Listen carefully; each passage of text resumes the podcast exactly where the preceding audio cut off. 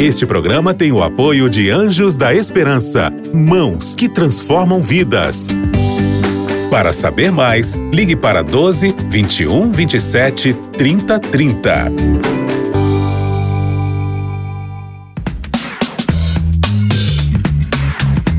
Pensando bem.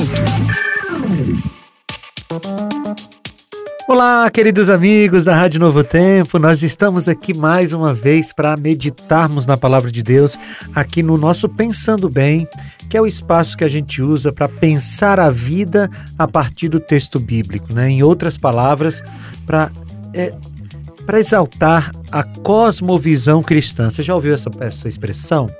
Cosmovisão cristã é a forma cristã de ver a vida.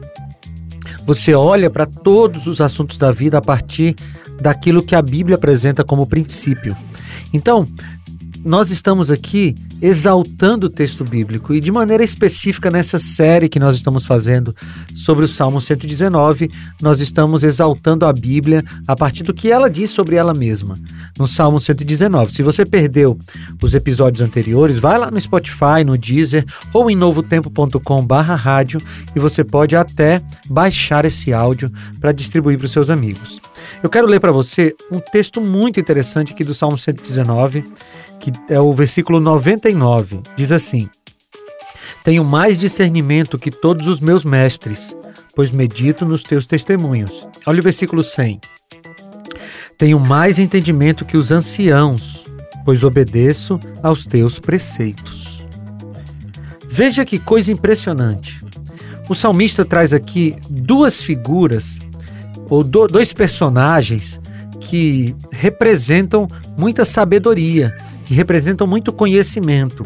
Primeiro ele fala dos mestres, dos professores, e depois ele fala dos anciãos, das pessoas que viveram muito. E ele diz que tem mais entendimento que esses dois grupos, que os professores ou mestres e que os anciãos. E por que que ele tem mais conhecimento que esses dois grupos? Ele diz aqui porque ele obedece aos preceitos, porque ele é, medita nos testemunhos. Eu acho isso aqui muito bonito.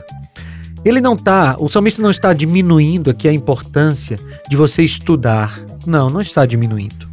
Ele também não está diminuindo a importância de você aprender com os anos de experiência. Não, ele não está fazendo isso. Ele só está dizendo o que é mais importante. Mais importante do que você estudar é você adquirir conhecimento eterno através da Bíblia. E eu repito, é importantíssimo estudar, mas estudar a Bíblia é mais importante ainda.